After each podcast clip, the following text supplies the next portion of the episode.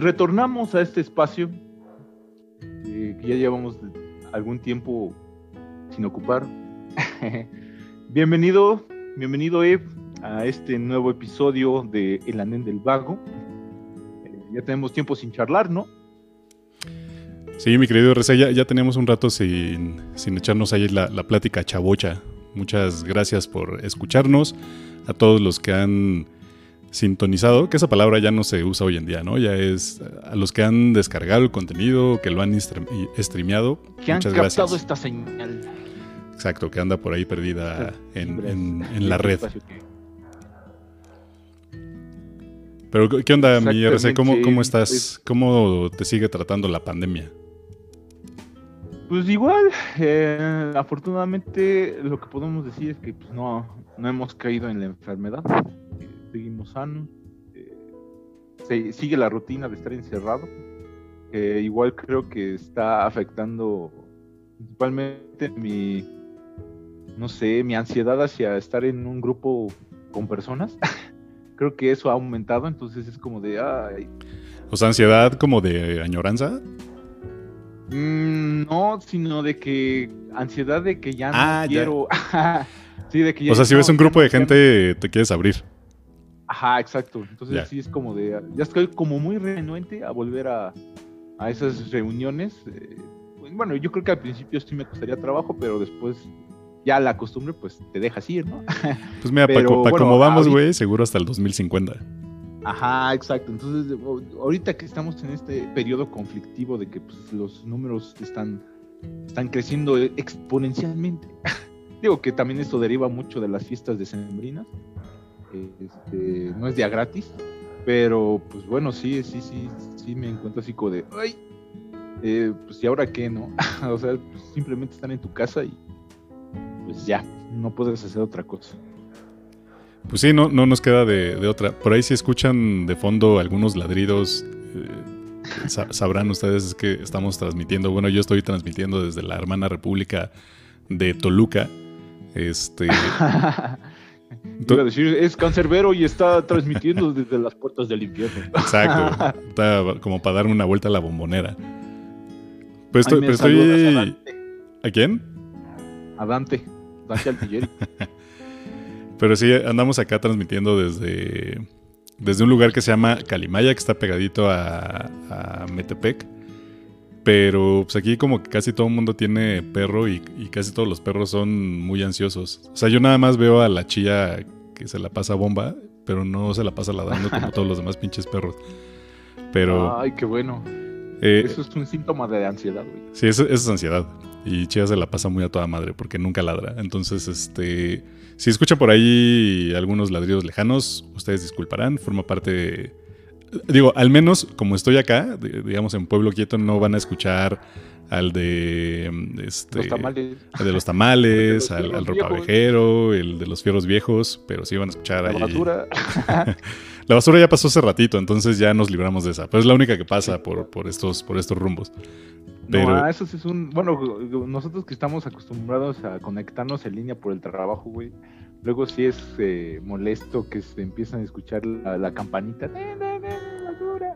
O cualquier distractor que te diga. Sí. no, y deja tú la, campanita. El otro día, digo, de, inicio suena hasta romántico, como cuando empezó este pedo. Eh, ya ves que muchos que se dedicaban a la, o se dedican a la música, que iban y tocaban en barecillos o cantinas o tal, pues empezaron a, pues, a rondar por las calles tocando o cantando canciones. Y bueno, incluso me ha tocado, yo creo que a ti también, el, organillero y que llega la marimba y, tal, ¿no? Sí. Pero, güey, o sea que siempre llegan entre 10 de la mañana y 12 del día cuando todas las juntas están al tope, ¿no? Vía Zoom o Teams. Y pues bueno, ya nada más te queda decir ustedes disculpen o, o le pones mute al, micrófono. Pero el otro día llegó lo que sí no había llegado y literalmente era una banda sinaloense, güey. Ok. O sea, no era la, tambora, era una banda sinaloense, güey. Pues ya te imaginarás el desmadre que, se escuchó. La pura banda norteña. Exacto. pero bueno, pues, forma parte ahora ya de esta, de esta nueva normalidad terrible que estamos, que estamos viviendo. Pero, sí. pues, ¿qué te parece si entramos en, tema? ¿En el tema? Ah, a ver, platícanos, ¿de, qué, ¿de qué va el capítulo de hoy de El Andén del Vago? ¿De qué vamos a platicar? Mi querido RC. ¿De qué vamos a divagar? ¿De qué vamos a instruir todas nuestras palabras a este tema?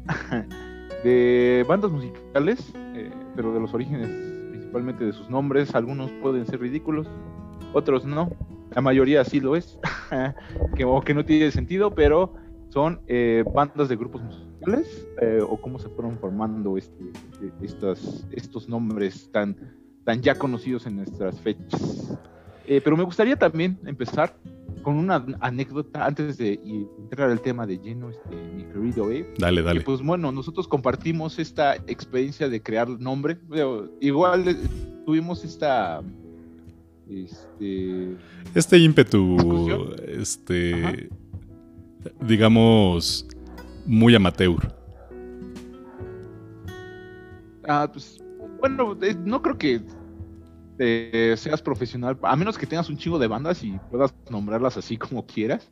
Pero pues no creo que muchas personas sean expertas en nombrar bandas, ¿no? A veces simplemente se da y ya. Este, yo, yo creo que nadie, o sea, yo creo que la gran mayoría da con el nombre de manera muy eh, casual, ¿no? Espontánea, sí. Pues es, y digamos que, que, ya ni el, ni al punto de la espontaneidad, sino de, güey, es que ya me cansé de buscar el nombre de una banda. Ya, chingue su madre, vamos a poner cualquier pendejada. Pues digo, también eh, a lo que voy eh, era nombrar al podcast, ¿no? Porque también fue como de, ¿cómo le vamos a, nombrar? Entonces salieron varias tormentas de ideas. Fue como de, ah, pues ¿qué, ¿cómo le podemos poner? Y pues al final se quedó como el andén del vago, ¿no? Fue como una referencia Godín del, del transporte colectivo, metro, y pues vaguear con, con, ideas y pensamientos y pues de ahí, ahí llegó la inspiración del nombre, ¿no? Eh, también tú propusiste otros nombres que al final eh, los tomaste como también una entrada para tu propio podcast, que también amigos, esto lo voy a tomar como un anuncio este, de nuestros patrocinadores. si gustan también pueden eh, pasar a escuchar el, canal de El Gritonero Chávez, El Tiradero. Que de hecho fue una propuesta que me diste ese nombre y que pues después eh, ya usaste para tu propio proyecto. Sí, que, eso era más personal. O sea, yo ya ese nombre del tiradero ya lo había como pensado hace como 12 años. E incluso en algún momento había, digamos que mi página personal de Face la había convertido hace muchos años en el tiradero. Y así me mm. conocían antes. O sea, en, el, en este círculo subrepticio de escritores que nadie conoce, del cual formo parte. El underground. Este, exacto, el, el under del, del under. Eh, pues como que mis amigos cercanos de ese círculo me empezaron a decir el tiradero, el tiradero, ya después deformó en, gritonero, que ya después contaré ahí la historia de por qué salió el gritonero. Pero este, sí, al final sí es un proyecto, digamos, como muy personal. Digamos, tenemos ciertos vasos comunicantes entre tu programa y este otro, pero no venimos aquí a hablar de este proyecto, venimos a hablar en el andén del vago. Simplemente es como este, una invitación a los que nos escuchan a que si están disfrutando este, este podcast, también van a disfrutar del tiradero. Síganos en Spotify y Anchor. Síganos en Spotify. Y ahora ya también en, en, app, en, en podcast de Apple Store. Ah, también. En Google, en Google Podcast también nos encuentran. En todos, prácticamente todos los podcasts. sí, hay, bastantes plataformas. Y este, pero bueno, ya entrando al tema, tema eh, esencial en sí, eh, podemos empezar con esta anécdota, mi querido Dave, de cómo, cómo fuimos, porque nosotros hicimos una banda por ahí de los 2017, empezamos a formar una banda eh, local, inventamos, bueno, propusimos varios nombres, pero al final, ¿cuál quedó? ¿Cuál, era el nombre de nuestra banda? sí, sí, si no mal recuerdo, se llamaba White Roof. White Roof, exactamente. Bueno, esto es pues, de siglas en inglés, pero pues por techo blanco, ¿no? ¿A quién se le ocurrió, güey? Creo que fue Carlitos, ¿no? O sea, estábamos así como pensando nombres como muy cerebrales y... O sea, lo cagado es que estábamos pensando nombres para una banda que realmente tocaba solo, este, pues tributo medio post-punk. No, onda, Editors y Interpol y todas estas madres. Este... Y, y en lugar de buscar un nombre que hiciera alusión al movimiento post-punk, vamos, eh, intentamos encontrar, o, más bien salió un nombre que no tenía nada que ver, pero en absoluto con el concepto, y ni siquiera con una idea clara de lo que queríamos como, como banda. Entonces, de repente creo que pues estaban así, o estábamos en esta lluvia pendeja de ideas. Pues obviamente traíamos unas cervezas encima. Y a nuestro, nuestro guitarrista líder y máximo destructor de cualquier proyecto Aníbal, Carlos Aníbal Matamoros. Ahora sí podemos decir su nombre sin, sin miedo. Ya, a menos que lo este escuche Paola. Nos va a golpear el trasero. de repente el güey se, pues, está parado y dice, no es que imagínense cómo, cómo sonaría. Nosotros somos White Roof y para los que no sepan inglés, techo blanco. güey, qué mamada. Güey, es una mamada, pero va, se queda. Sí, la, ya fue como de, ah, ya vamos a dejar de pensar porque no hemos llegado a ningún acuerdo y ya que se quede Ahora, que si te quieres poner serio, ¿no? O sea, de alguna forma dijeron, ah, bueno, pues es que estamos ensayando en este cuartito que está las paredes pintadas de blanco. No le podíamos poner White Room porque pues ya hay una canción que se llama así, que si pues, no han vivido debajo de una piedra, ustedes la conocerán, que es de Cream. Entonces, si te quieres poner serio, puedes decir, ah, no, es que es una, un homenaje al, White Room de Cream, porque, bueno, ni madre, o sea, fue una forma de, de traer en el, en el nombre un, pues, un albur súper pendejo e infantil, ¿no? Ajá. Sí, bueno, tenemos dos versiones, la, buena y la mala. la grosera y la, artística. Exacto. Pero es que es lo cagado de, del nombre de las bandas. O sea, realmente, si te, tú te pones a buscar ¿no? el, verdadero significado de, de los nombres de las bandas, salvo la traducción literal que puedas hacer, difícilmente vas a encontrar algo que te dé como luz. Hay, otras bandas que sí tienen este concepto como muy armado y elaborado y tal. Pero yo creo que la gran mayoría dieron con un nombre así pues, de la manera más pendeja posible, ¿no? Sí, o coincidencia, o simplemente fue como un azar y fue como, ah, pues, o una referencia. Entonces sí es como importante eh, checar como estos nombres que forman a las bandas y pues principalmente para ver de dónde vienen y cómo se fueron formando y cuáles son los ideales en los que creen, porque eh, digo, retomando nuestro nombre de White Roof, eh, no creo que haya sido como una coincidencia. Eh, creo que ese albur nos caracteriza por la parte de cuarentín, de estar en el desmadre y armar como, pues acá el desmadre con, con, la banda, ¿no? Entonces, este, de ahí se formó, yo creo que por eso estuvimos de acuerdo, porque fue como de, ay, sí, ya. claro, porque al final del día es el reflejo de en dónde estás parado o, cómo te sientes, ¿no? O sea, si los ensayos eran en sí un desmadre, pues no podía esperar un nombre diferente, ¿no? Exactamente, digamos que fue un proyecto para echar desmadre eh, y creo que le hizo honor a su nombre, ese nombre, desmadre. Entonces, eh, creo que ya no pudo trascender eh, que, bueno que o sea, no, no, no, creas, este, debes estar plenamente seguro de que no trascendió de ninguna pero manera. En, en, cuestión creativa o artística, eh, es mejor que se quede allí en, los, en los bajos, eh, bajos nombres de nuestro de nuestros toquines que tuvimos. Ahora, creo que nos tuvimos solo tres o cuatro toquines, ¿no? Y dos de ellos fueron en mi casa. Sí, fueron, creo que solo fue uno oficial. Ajá, exacto. En, una pizzería, pero la neta rifó, rifó chido ese, ese día. Sí, estuvo chido. Solo que eh, no hubo como muchos fans de Interpol, porque nuestro origen viene de eh, tocar covers de, Interpol, ¿no? Entonces tocábamos covers de Interpol y cuando tocábamos otra, otro rock más clásico, este, más actual, pues creo que nos, eh, nos, nos, nos, ¿cómo diríamos?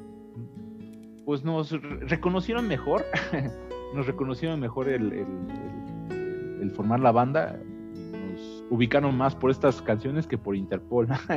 Entonces, pero es bueno, de todos modos, creo que fue un éxito nuestro primer toquín y último. Entonces, no creo que haya algo que tengamos que haber, este, pues, no sé. Fue, una buena experiencia. Ajá, exactamente. Fue muy buena experiencia. Adiós, White Roof, pero bueno, eh, empecemos con las bandas eh, que nosotros eh, nos metimos a investigar, a documentarnos, amigos, porque así es no todo lo que decimos son puras pendejadas. a veces sí nos informamos. pero muy a veces, pues, muy a veces. Ah, sí, muy a veces. Pero oye, o sea, la experiencia también es una mezcla de, conocimientos y ideas y pensamientos. Entonces, la cuestión es aquí expresarse. Obviamente también teniendo buenas referencias y buenas fuentes. Y si no sabes de algo, pues mejor no lo digas, ¿no? O si no tienes bien el, dato, pues mejor decirlo, o sea, ok, se los investigo y luego se los digo. Pero pues bueno, este, empecemos, este, mi querido ¿Quieres tú empezar con esta, esta lista? Al menos vamos a decir 10 bandas, si tenemos más tiempo, podemos acabar la lista, pero eh, de entrada son unas 10 bandas cada, cada uno de nosotros, ¿no? Pues a ver, dale, dale que tú tengas este honor de, ah. de mencionar a la primera banda. ¿Yo empiezo? ¿Yo empiezo? Sí, sí. Va, va, va. Este, pues bueno, de las primeras bandas y de las que pude y que son más conocidas y como es este este conocimiento de cómo si se formó su nombre, pues puse a Pink Floyd. No sé si tú sepas cómo es este este origen de su nombre, Abe. Si no mal recuerdo, eh, fue por la mezcla de dos bluseros. Un Así es. no sé qué Pink y el otro que se apellidaba Floyd. Eh, me parece también que fue más idea de del diamante loco. hacer este, esta ah, mezcla. Ah, ¿Cómo se llama? Este. Ay, ay, eh, sí, el primer integrante. Bueno, el, fundador de King Floyd. Este. Ay, ya se me olvidó. ¿Cómo se llama ese güey? ¿Qué, qué, qué mala, qué, qué, mala memoria tenemos. Sid Barrett. Sid Barrett, sí, exactamente. uy, no, sí, este. Shine on You Crazy Diamond, Sid Barrett. Exacto. sí, o sea, según yo es eso, ¿no? O sea, esta mezcla de los dos nombres eh, para formar a la banda como tal. Y, y, que creo que aquí es, importante tomar el, el, punto, ¿no? O sea, escuchas el nombre en inglés, sobre todo cuando eres más chavo, y hasta te suena chido, ¿no? O sea, te suena chingón porque no lo traduces de inmediato o no tienes como esta idea o, ni siquiera lo ves como que pudiese ser... Eh, relacionar con algo, ¿no? Exacto, o sea, te suena chingón. Eh, pues bueno, yo creo que a todos desde la primaria o en la secundaria pues les dieron o nos dieron inglés, clases muy básicas de inglés. Entonces, pues medianamente sabías palabras. Pero aún a pesar de que supieras que Pink era rosa, pues cuando escuchabas el nombre de Pink Floyd, no era como que lo tradujeras de inmediato como Rosa Floyd o Floyd Rosa, ¿no? O sea, ni siquiera lo ves así. Y creo que es lo que pasa con un montón de bandas, que, tienes la idea de que el nombre suena súper chingón, pero suena chingón en inglés. Y ya cuando lo traduces es es una basura absoluta, ¿no? sí, no, no, no significa realmente algo. O sea, lo relaciono con el sketch de Adal Ramone, que luego, en lugar de decir groserías, decía hijo de su pinflor. Exacto. Entonces, también es como una referencia. Pero sí, tiene razón, este, su nombre pues, sí, viene de los dos eh, principalmente de Pink Anderson y Floyd Council, de los años 20. Y la neta sí, también me di una pequeña un pequeño chapuzón en su música y ah, está, bastante bueno.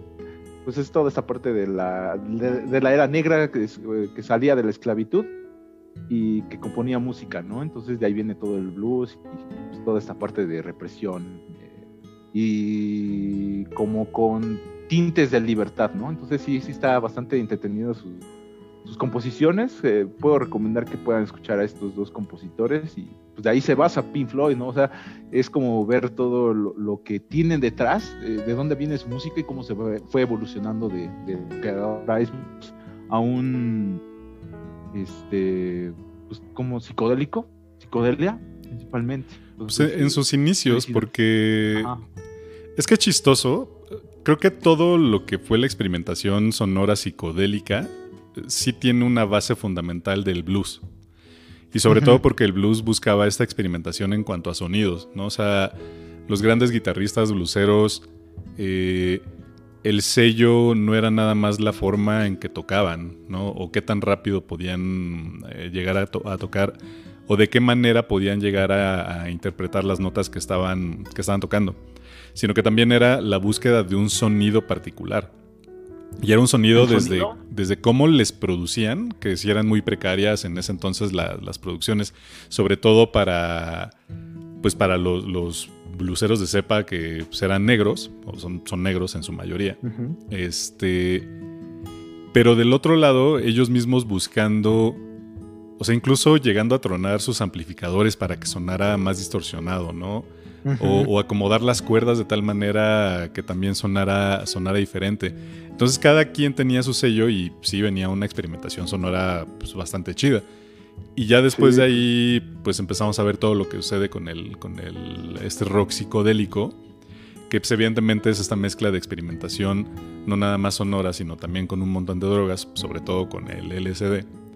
Y hacer esta mezcla bombástica de, de sonidos y pasajes y bueno, yo, creo que mm, más clara muestra de, lo que podría ser un blues psicodélico que Jimi Hendrix, o incluso muchas de las canciones de las primeras canciones de, Pink Floyd, que se mueven en este, en este mundo, ¿no? Sí, y bueno, como principal, pues, su primer disco, People of the Gates of Dawn, oh, es una maravilla. Sí, ya está súper locochón. Sí, me encanta mucho su primer disco. Este, pues ahí ya viene total participación de Sid Barrett, que también su historia es muy interesante. Eh, también no me gustaría alargarme con esta parte de Pink Floyd, pero pues eh, de, mis de mis canciones favoritas de Pink Floyd está Shine On You Crazy Diamond. Es como e, es una interpretación hermosísima y pues va dedicada a Sid Barrett, ¿no? Porque Sid Barrett deja la agrupación por problemas mentales eh, y por adicciones y al final este, tiene que dejar la agrupación por lo mismo, eh, lo cual eh, tanto este eh, Roger Waters y este David Gilmour les deja como un, un hoyo o un vacío que ya no esté componiendo junto con ellos, porque pues la verdad también tenía muy buenas ideas, o sea, todas, la mayoría de las canciones que fueron evolucionando fueron gracias a Sid y este, pues Shine on You Crazy Diamond o el, el álbum que se llama Welcome to the Machine Sí, es el álbum, ¿no? Se llama así, Welcome to the Machine. No, viene esa canción, pero se llama. Ah, no, es Wish You Were Here. Wish You Were perdón, Here. Perdón, perdón, perdón, Y tiene razón. Ahí viene también. Ah, esa también, esa canción también va a dedicar ese güey. Entonces, Wish You Were Here, ese disco. Oh, Dios. Ese disco está bien bonito. A mí me gusta mucho. Sí, no mames, está bien chingoncísimo. Pero bueno, eso es como la parte con Pink Floyd. Tu turno, mi querido. Pues mira, la, banda que yo tengo aquí es una banda que sí es, eh, digamos, mm, conocida sobre todo por nuestros papás o tíos, o es una banda que suena muchísimo en, Universal Stereo. Es increíble que Universal siga resistiéndose a morir, ¿no? Creo que ahorita ya la tiene como dividida entre como parte de noticieros y, y hay otra parte que es como Universal. O sea, hicieron ahí como una fusión extraña de la de la, de la estación de radio. Pero, pues sí, es, es una banda que suena muchísimo y es nada más y nada menos que, que América. No sé si te suene este nombre. Uy, América. Sí, sí me suena. La canción más conocida de estos güeyes es la de A Horse with No Name.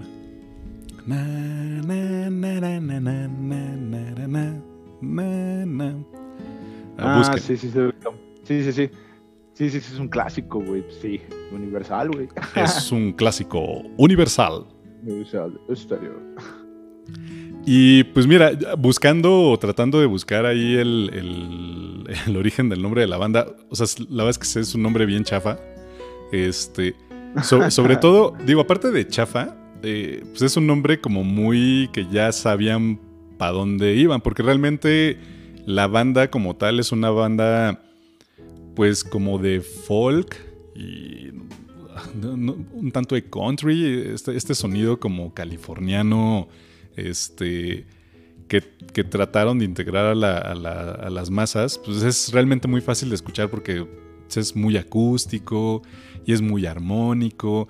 Entonces, tienen como esta onda de, muchas bandas eh, norteamericanas en donde de cierta manera tratan de demostrar lea al mundo, ¿no? Primero a su comunidad y ya después como al mundo, eh, lo que significa ser un americano, ¿no? Entonces, pues el nombre se me hace muy chafa porque pues sabemos de entrada que el mismo nombre de Estados Unidos de América pues está bien chafa, ¿no? O sea, el, hecho de que ellos mismos se nombren como América como país, eh, sin considerar a el resto de lo que es el verdadero continente. Bueno, del resto del continente, sí. Exacto.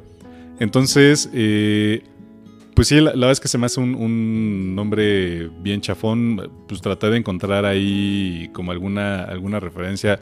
Pues me queda claro que la única referencia directa o una de las únicas razones, más bien una de las pocas razones por las cuales pudieron haberle puesto este nombre a la banda, es por el mismo concepto que ellos tenían, ¿no?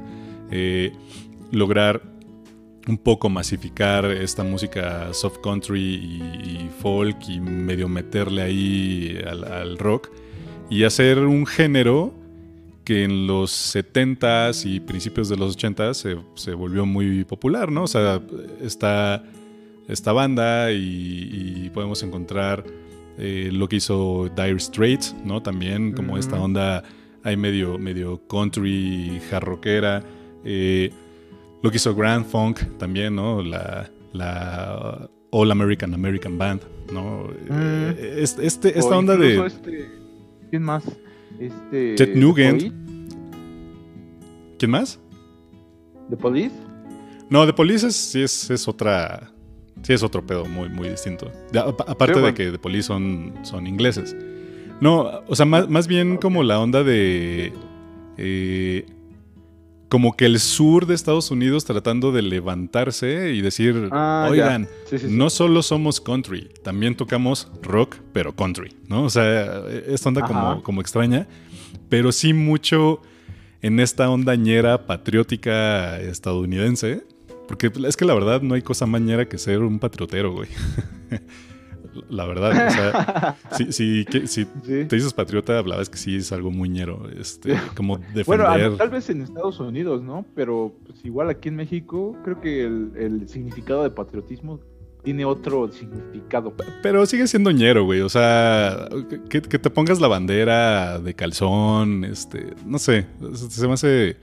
Sobre todo los gringos son ah, muy dados a eso, ¿no? Ah, pues su pues bandera, sus colores, su no sé qué. Entonces, pues bueno, creo, creo que América es el reflejo de eso, ¿no? esta banda que, que intenta decirle al mundo, nosotros somos Estados Unidos, ese es el reflejo de Estados Unidos, entonces vamos a hacer estas canciones que lleven la cultura, entre comillas, americana al resto del mundo. Y, pues ya está, o sea, sí se me hace un nombre, un nombre chafón y pues creo que la banda tampoco al menos a mí no, no me llama tanto la, atención, a pesar de que me gusta mucho el sonido de algunas bandas que tienen como esta onda country. Pero América sí se me hace un tanto aburridona. Sí, pues es como, digo, tiene varios discos, este, pero pues es como un What Hit Wonder, porque Exacto. hay como pocas canciones que la puede relacionar con esa canción. Bueno, con el grupo. Ahora, ah, no mames, no me acordaba quién era, güey. Como, como dato curioso, por si quieren escuchar alguna otra versión interesante de esta de Horse with No Name, eh, Michael Jackson hizo una, una, reversión de esta canción, como una especie de segunda parte. O sea, tomó como, como sampleo de, de, parte de la rola e hizo, pues parecería que es una segunda parte. Entonces búsquenla. Me parece que viene en el disco, en el último disco eh, póstumo que, que sacaron este. Hijo, no, no me acuerdo. No me acuerdo bien el nombre, ahorita lo, lo, lo busco rápido. Pero la versión está. Está interesante. Incluso, no sé si viste la película de This Is It. Sí. Me parece que viene ahí. Que es el de donde se transforma en un robot, ¿no? No, no, no, esa es la de Moonwalker. Oh. Ah, entonces no me acuerdo. De la... sí, güey, y, y, Moonwalker salió. Puta, finales Es que- de los 80s, principios de los 90s. sí, sí, sí. ¿De cuándo es, güey? Los- No, 17 es el documental este Ah, ok, que sí, salió pues ya cuando, cuando va a sacar su último concierto, ¿no? Y que se muere. exactamente. Ese- Ah, ya, sí. Pues, de, ahí empezaron a sacar como muchas Lo- canciones que quería grabar y no sé qué. Entonces, pues iba a sacar un, un disco con todas estas canciones. El disco, si no mal recuerdo, se llama Escape con X, X S C A P. ajá. sí. Este. Y vienen versiones malo. bien chidas. Y, y hay una, hay una edición. Esa también la encuentran en, en Spotify. Este, que trae como ya las versiones producidas. Y luego ya las versiones en blanco y negro, ¿no? Como los, los, los demos que, que sacaron. Y ahí viene esta canción de. del sampleo de Horse with No Name. Búsquenla, está bastante chida. Y bueno, ese, es- ese es, ese es mi aporte de, de, de banda con nombre chafa. ¿Cuál, sería la siguiente, mi querido RC? Con, nom- con nombre chafa. Ajá. Pues bueno, siguiendo el hilo eh, de la conversación, principalmente, ahorita que mencionas lo que son bandas sureñas, eh, yo podría nombrar a S- Liner Skynyrd. No Oh, sé sí. si conozcas también, que también es una banda sureña muy icónica de este tiempo. Digo que también Es se- bien buena. Es bien buena. Y se, rela- se relaciona mucho con América también. Pero bueno, eh, creo que Liner Skyner es mucho más famoso que América. Sí, claro. No, y aparte estos güeyes sacaron una serie de, de, de madrazotes radiales que sonaban todo el tiempo.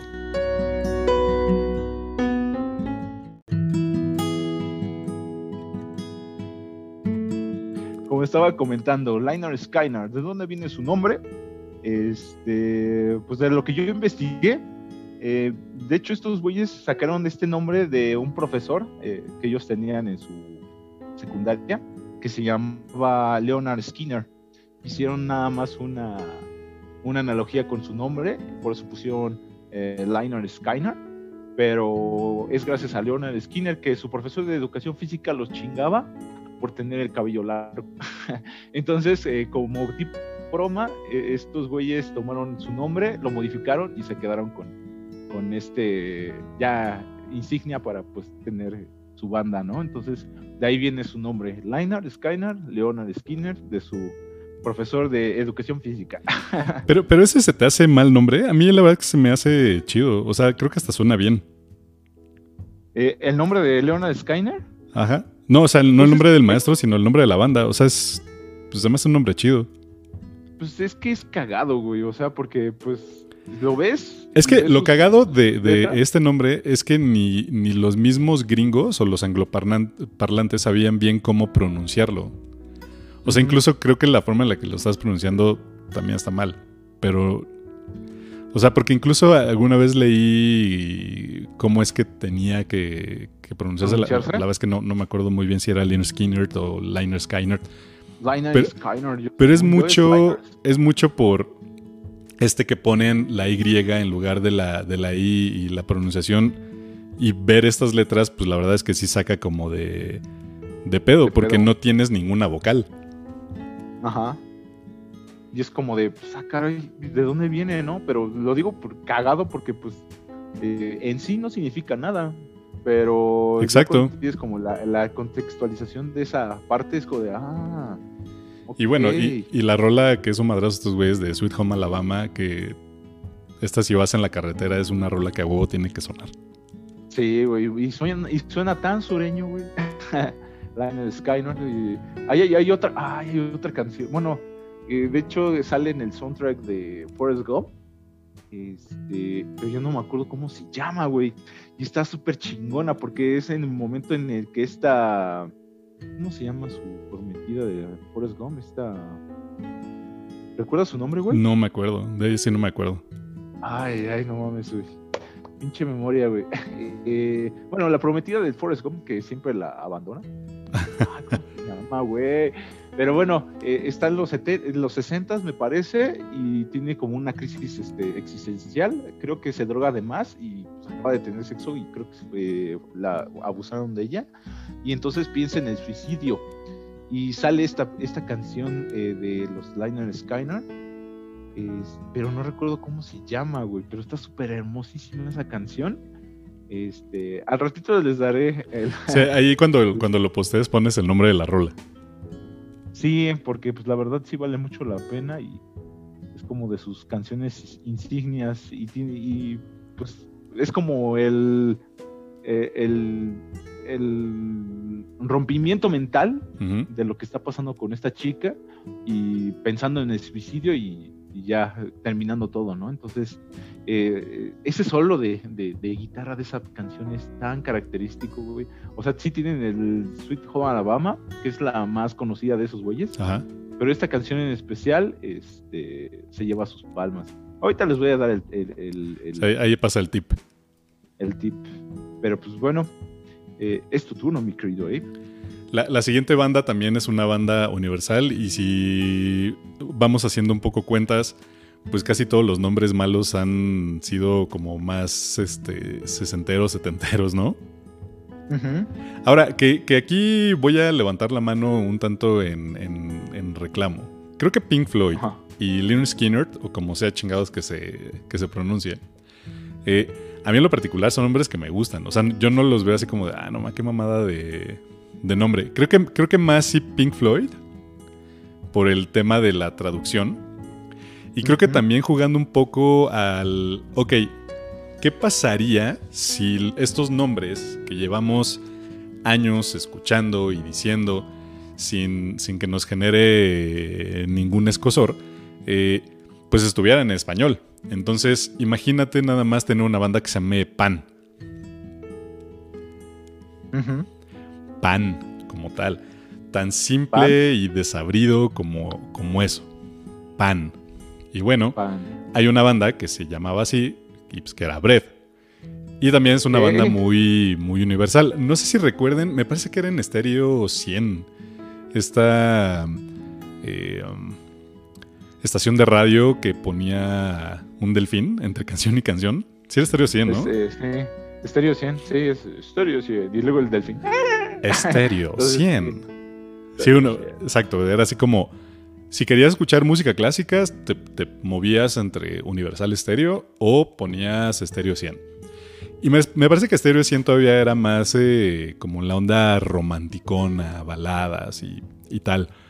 Eh, hace no mucho, yo creo que hace como un par de años, escuché, lo cual me dio mucha tristeza en, en Universal.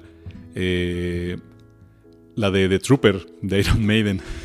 o sea, venía en el, en el taxi, en un taxi. Y el, y el, taxista venía escuchando Universal, porque aparte es como una estación que escuchan muchísimo los taxistas. Y, sí, y, y, bueno, pues estaban pasando estas canciones y de repente suena The Trooper de Iron Maiden. Y dije, puta madre, o sea, ya que Iron Maiden esté sonando en Universal, ¿qué quiere decir o nos da una clara idea de lo viejos que estamos absolutamente todos nosotros que estamos ahí? Deja Iron Maiden. Hay, bandas más recientes que ya están allí, Coldplay. Sí, Coldplay. O sea, ya, Coldplay suena en Universal, güey.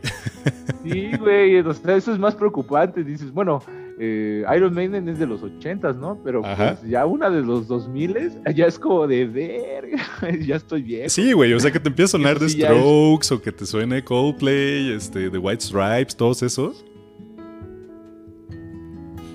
Pero pues sí, esta banda eh, gringa también. Eh, no, no es que haya inaugurado el género como tal pero empezaron a hacer un, un soft rock que se volvió, digamos, eh, muy famoso, porque pues, obviamente llegaba muchísima más gente y sonaba mucho en el radio, ¿no? Eh, lo, que les decía es que una de estas canciones, como las más conocidas de, de Bread, sonaba entre corte y corte. O sea, como que agarraban también un, un sampleo, ponían parte de, de, la rola y sonaba el, el pinche delfincito este, ¿no? Que, puta, ¿a quién se le ocurrió poner un pinche delfín entre canción y canción? Es una cosa horrible. Pero, eh, pues sí, y yo a esta banda la conocí. Eh, mi, papá tenía un cassette de Breath. De, los pocos, digamos, cassettes originales que había en, mi casa hace muchos años. Uno de esos eh, cassettes originales era justo el de, el de Breath. Y, se llamaba Breath Collection. traía como los grandes, grandes éxitos de, de Breath. Y ahí sí, yo te puedo decir claramente que me llamó mucho la atención que la banda se llamara así, ¿no? Yo estoy hablando que estaba en la primaria y pues de las clases de inglés que me daban, pues era así, a ah, chinga, pues esto es pan, como por qué se llama pan una banda. Y yo juraba que si se llamaba pan de alguna manera, como que todas las canciones iban a hablar de eso. O sea, si es algo que saca de pedo, güey. Pues ya cuando empiezas a enterar que realmente todas sus canciones son este pues así súper cursilonas y, simplonas a la vez que es una banda que no me gusta. Eh, pues bueno, el nombre podría tener cierta semejanza con la suavidad de la música que están haciendo, ¿no? Realmente no sé si ha sido eh, esa la razón por la que lo pusieron. Lo que yo encontré es que al parecer eh, dos de los miembros que iban en, su coche y en un alto se topan o sea, enfrente de, donde quedan ellos, hay un camión de pan. Entonces lo ven y, el, la que es camión o camioneta de pan se llamaba Bárbara and Bread, que era supongo que alguna marca de pan este, gringa. Y como que lo ven, pues dijeron, ah, pues Bread suena chingón y vamos a ponerle el nombre, ¿no? Lo cual, pues bueno, así conocieron esta banda y así se conoce esta banda cuyo nombre me parece realmente horrible. sí, la neta, sí. ¿Quién, quién carajos va a ponerle Bread a una, una, una banda? Exacto. Pero sí está como, confuso, güey. Este, yo, y otra confusión, güey, fue lo que yo, realicé. Porque, pues, ahorita que, me, que estás mencionando esto de los nombres de bandas uh, que están, que son feos, son horribles o que están chafas, pues yo no concentré tanto. sí, no, güey, me queda clarísimo. Pero, pero, pero, ah, ok, va, va, Este, podemos darle como esta, esta ambivalencia de las bandas de las. O sea, no, no tiene que ser solo culero. Perdona, güey. Pero voy a, voy a, voy a mencionar una banda culera. A ver. Eh, por ejemplo, Korn. Eh, no sé si tú sepas de dónde viene su nombre. Bueno, esto es como una un mito urbano de esos güeyes, porque la neta no, no, se sabe si sea verdad o no, pero pues uno de sus integrantes lo dijo eh, acerca de la banda de Korn. Si conoces a Korn, ¿no? Sí, claro. Eh, Freckle Lulis y todas estas canciones que se caracterizaron en los años 90. Este, de hecho, tiene una anécdota acerca de esta de, de este nombre de la banda, que según ellos, ¿no? Que estaban en una fiesta y había una pareja que estaba platicando de su experiencia al tener un 69. Ajá. Este, y pues pasa que el chico este, que tenía problemas estomacales, este, en una de esas al terminar el 69, eh, la chica este, al revisar tenía una un, un, este, un, rest, un, sí, un resto de, de, maíz maíz en su boca. Entonces fue como de, ¡oh, Dios! según esos güeyes, la neta, la neta es, su anécdota, según lo que dicen ellos, lo que se basaron para decir, ah, pues sí estaría chido para pues, llamarnos Core, ¿no? Entonces este, tomaron esa anécdota para este, llamar a su banda Core. Entonces, este, es un, es un nombre bastante desagradable de una, principalmente una anécdota bastante grotesca. Eh, ¿Quién se va a imaginar en eh, eso que te vaya a pasar en un 69, no? Pero ahora vas a tener otra no es mala banda, eh, aunque no soy tampoco un fan, ¿no? Pero sí, ese es como uno de sus orígenes de su nombre, Korn. Ahora, que creo que ellos fueron, eh, digo, no, no, no creo que directamente, pero sí, pues gracias a ese nombre, como que se empezó una modita súper pendeja en esos principios de los 2000 de intercambiar Cs por Ks, ¿no? O sea, como si te querías ver, digamos, este original, entre comillas, en lugar de escribir una C, lo ponías con K, lo que fuera. Entonces, pues era como muy cagado ver, ver ese fenómeno que me parece que, inició a partir de. Pues de Korn, porque realmente Korn se escribe con, con C. Ajá, exacto. Y pues aquí es como una K. Pero bueno. Este, también me, gustaría que, no sé, por ejemplo, estaba ahorita investigando estas eh, nombres de las bandas. Hay dos bandas icónicas que, pues bueno, me gustaría saber si tú sabes el, origen de este nombre. Una de ellas ya la mencionamos, eh, Iron Maiden. Ajá. Eh, no sé si. O sea, yo creo que sí te lo sabes. Sí, claro. Tú eres fan, tú eres fan de Iron Maiden pero me gustaría revisar si mis fuentes son, son, son verdaderas. ¿De dónde viene el nombre de Iron Maiden? Pues, esta, digamos, es, eh, es muy fácil por lo evidente, ¿no? Eh, eh, si hay una, una, correlación directa con el tipo de música que estaban haciendo o, que siguen haciendo ellos. el, el, bajista y, digamos, líder fundador de la banda, que es Steve Harris, realmente es el que él tenía todo el concepto claro de lo que quería lograr como, como banda.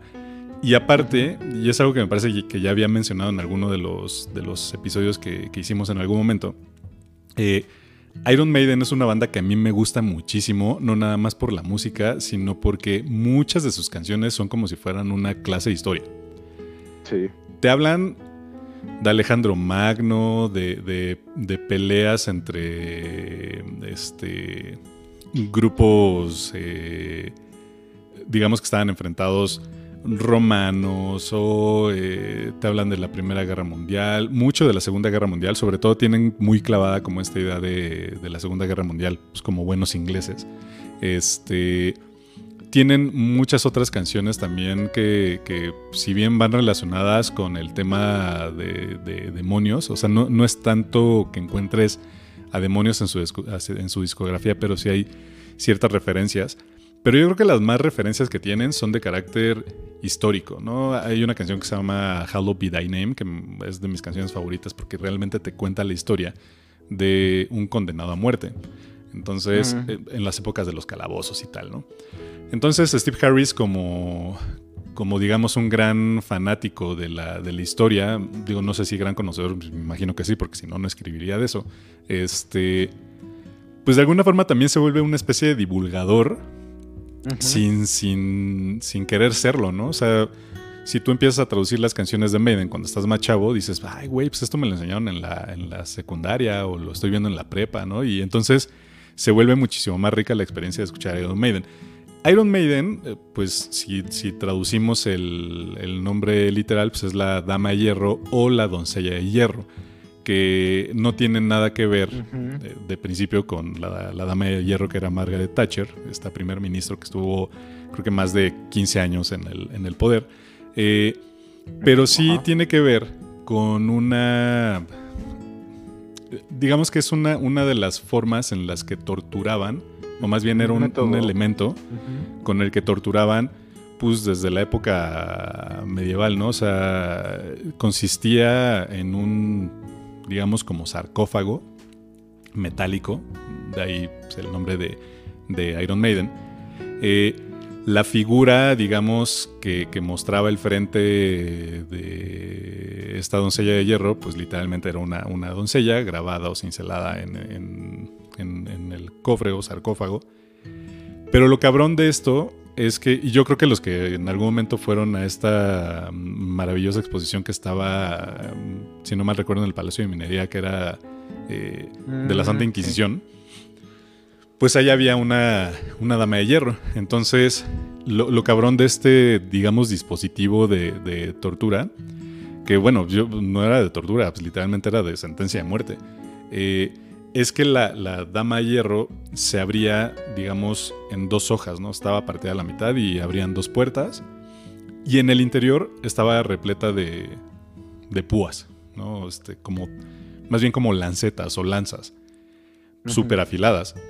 Sentaban o ponían parada a la persona. Evidentemente había lanzas en, en la espalda y lanzas en las puertas o en las compuertas de la doncella de hierro. Entonces, pues empujaban a la persona, pues evidentemente le perforaba absolutamente todo el cuerpo porque pues, todo el interior de, la doncella de hierro estaba repleto de estas lanzas. Y cerraban la puerta y ahí lo dejaban. Evidentemente estamos hablando de una muerte ultra lenta, súper dolorosa. Incluso pues, la dama de hierro eh, tenía como una especie de canales o canaletas para pues, que la sangre fuera fluyendo. Entonces, pues, realmente era un aparato de tortura súper mega cabrón. Entonces, realmente el, tomar ese nombre por parte de, Steve Harris, pues evidentemente deja claro el, hecho de como para dónde iba el concepto de la banda, ¿no? Porque muchas de las canciones que ellos tienen, pues te hablan de, de estos momentos históricos que no necesariamente son heroicos, sino son sangrientos. Entonces muchas de sus canciones son realmente sangrientas desde la perspectiva de que te hablan eh, de todas las batallas y matazones. Incluso la canción de Run to the Hills, pues te habla de cómo llegaron, eh, digamos, estos mal llamados pioneros al territorio inexplorado eh, norteamericano. Y literalmente desterraron y borraron a, pues, a, todos los apaches y cherokees y todas estas tribus que vivían en, esta parte del oeste de Estados Unidos. Y justo se llama Run to the Hills por, por eso, ¿no? O sea, esta batalla entre indios y vaqueros, que pues ahí siempre ponían como a los vaqueros como si fueran los, los verdaderos héroes, cuando pues, realmente eran unos matones asquerosos, ¿no? Entonces, eh, pues es parte de este gran concepto de, de Iron Maiden que me parece... Maiden. Bien, bien chido, ¿no? Aparte, hasta, el nombre, a pesar de que es un nombre largo, pues creo que es un nombre bien chido. Sí, sí, como tú lo decías, toda esta inspiración que viene de pues, la historia principalmente. También leí que por también eran como aficionados a la parte de, las torturas, bueno, de la parte medieval y Exacto. Eh, del hombre de la máscara de hierro. Sí. Este, también de ahí viene toda esa práctica de torturas.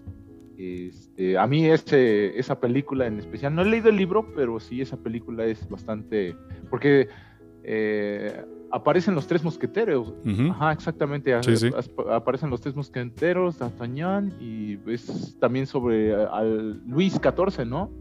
Se supone que es toda esta historia sobre Luis XIV, de su hermano, de su hermano gemelo, ¿no? Entonces sí está bastante interesante y ahí usan bastante, eh, pues los métodos de tortura que se usaban comúnmente. Entre ellos estaba la dama de hierro y la máscara de hierro, ¿no? Entonces sí, sí está bastante interesante todo el contexto en el que se desarrolla la música de Iron Maiden. Incluso ellos tienen pues, una de sus canciones icónicas, es justamente la canción homónima que se llama pues, como tal, Iron Maiden. Y justo habla de eso, ¿no? O es como que alguien que invita a alguna persona a un cuarto que tiene, y este cuarto realmente es un cuarto de tortura, y ahí está la doncella de hierro. Entonces, si de igual forma han vivido debajo de una roca en los últimos 40 años, busquen Iron Maiden, busquen esta canción, que es de sus primeras este, canciones, eh, interpretada por Paul Diano, ahí todavía no estaba la tremenda voz de de Bruce Dickinson. Sí, no. Eh, pero eh, tenían esta onda como medio, medio ponqueta, ¿no? Por, por, el tipo de voz. Sí, estaba chido. Pero ya se empezaban a mover un poco al heavy. O sea, es, interesante escuchar los dos primeros discos de, Maiden. Pero viene. exacto, hay una, evolución, muy clara. Pero busquen Iron Maiden. para que griten Iron Maiden's gonna get you.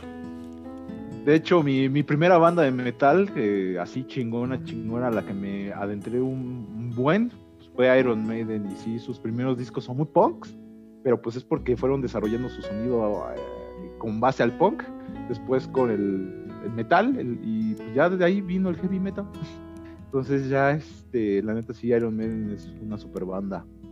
Eh, tengo curiosidad también de otra banda, mi querido Dave, que estoy seguro de que no lo habías incluido en tu lista, pero este, viendo que yo no estoy nombrando simplemente a, o solamente a bandas que tengan un, significado culero, que también estoy investigando, pero está como muy difuso esta parte. Algunos dicen que sí, algunos dicen que no, pero pues tú siendo gran fan de esta banda musical que se llama Kiss. ¿De dónde viene, de dónde proviene su nombre? Pues realmente la, historia es más, es más chafa de lo que uno podría pensar. Este, hay muchas variaciones del, nombre. Eh, recordemos que Kiss nace en un momento donde el hard rock empieza a tener ciertas derivaciones, ¿no? O sea, ya, no nada más era el, buscar sonar, eh, digamos, de manera contundente, sino que trataban de, expresar no nada más con la música, sino con la teatralidad de las, de las presentaciones.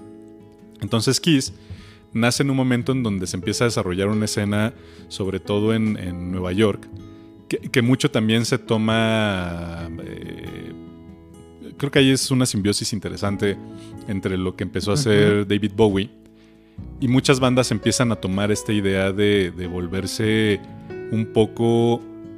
Eh, ¿Cuál es la palabra? ¿Más teatral? Teatral, pero también andróginos. O sea, mm, David Bowie hizo muy, muy bien esta parte, ¿no? O sea, sobre todo con pues su concepto de. Exactamente, con The Spiders from Mars. Este. Siggy Stardust, exactamente.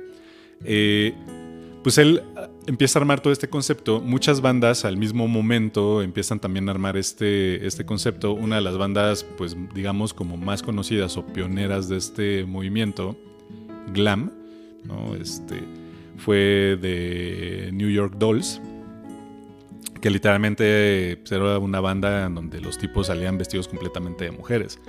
Eh, empiezan a, mutar un poco, pero con esta onda de, llamar más la atención desde la perspectiva del, pues, de la vista, ¿no?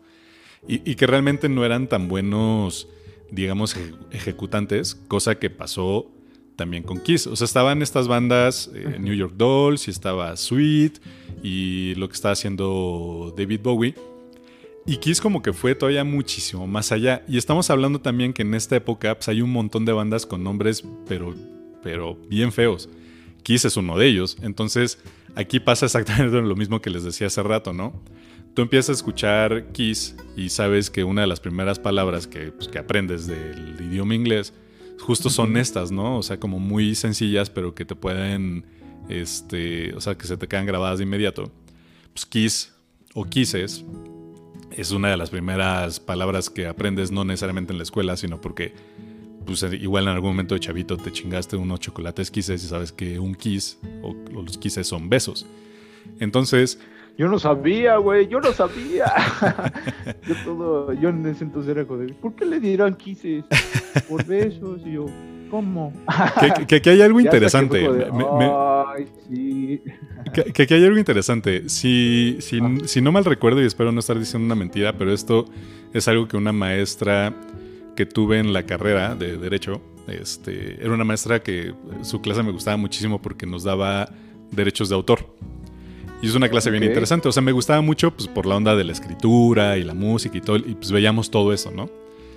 Entonces, eh, ella lo que nos decía es que la, una de las razones por las cuales los chocolates Kisses se llaman tal cual es porque la máquina que los hacía, no sé si ahorita sigue siendo así, pero la máquina que los hacía hacía una especie de, beso, ¿no? O sea, ya ves que es como una gotita. Sí. Cuando dejaba la gota, pues hacía pues, literalmente como si sonara un, vamos a llamarle, este, como desde el barrio, como un chesco, como bajarte a los chescos, este, pues caía la, gotita y, la máquina como que de alguna manera succionaba para que quedara la gotita y sonaba el... Entonces, Mm, se ya. supone que por eso le ponen quises a los quises. Es un dato Mm. interesante que checaré si es, Sí. si es verdad. Pero eso nos lo dijo que- en, en su momento la, la maestra.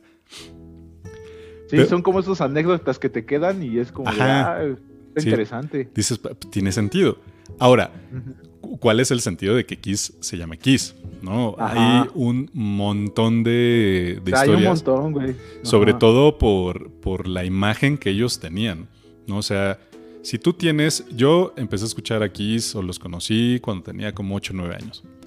Cuando tienes esa edad y ves una banda de ese tamaño en donde uno de los integrantes vomita sangre y vuela y avienta fuego y, Tiene la, una y la batería, exacto, tiene una lengüota y la batería vuela y hay explosiones, güey, te llama la atención porque te llama, ¿no? A menos que estés muerto en vida, pero pues te llama la, la- la atención de inmediato.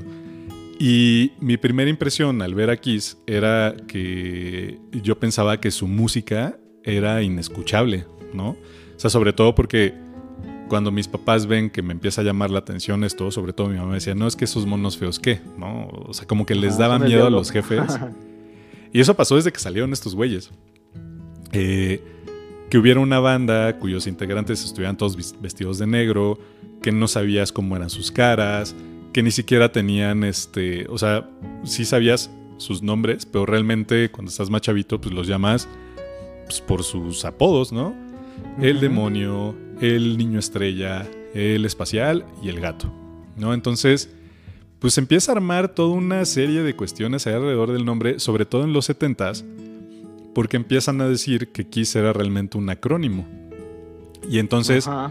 pues gringos al fin, este, que esta, esta onda rara que tienen los gringos de, de encontrarle el lado diabólico absolutamente a todo, Ajá, sí, güey, exacto. pues decían, no, bueno, es que Kiss es una banda satánica. Y si escucha los discos de Kiss al revés, este, tiene mensajes satánicos. Este, es que vean, está el demonio y escupe fuego y, y vomita sangre y vuela. No, pues aquí está el demonio. O sea, incluso en los 70s se organizaban quemas masivas de los discos de Kiss. Y no nada más pasó con Kiss, o sea, pasó con Judas Priest y pasó con Motley Crue y pasó con Iron Maiden. O sea, los gringos siendo gringos. Entonces, pues evidentemente Kiss se aprovecha de eso. Y lo que hace es no decir nada, ¿no? Dicen, pues digan lo que quieran, al final publicidad, y no hay publicidad mala. Pues evidentemente en el momento que, que empiezan a, a decir los papás que era una banda satánica, pues lejos de que los niños se alejaran, pues los buscan más. Es donde viene como todo el boom de, de Kiss. Pero realmente una de las teorías era que el nombre de la banda es este acrónimo que es Knights in Satan's Service o Killers in Satan's Service, ¿no? Eh, caballeros al servicio de Satán o este, asesinos en el nombre de Satán.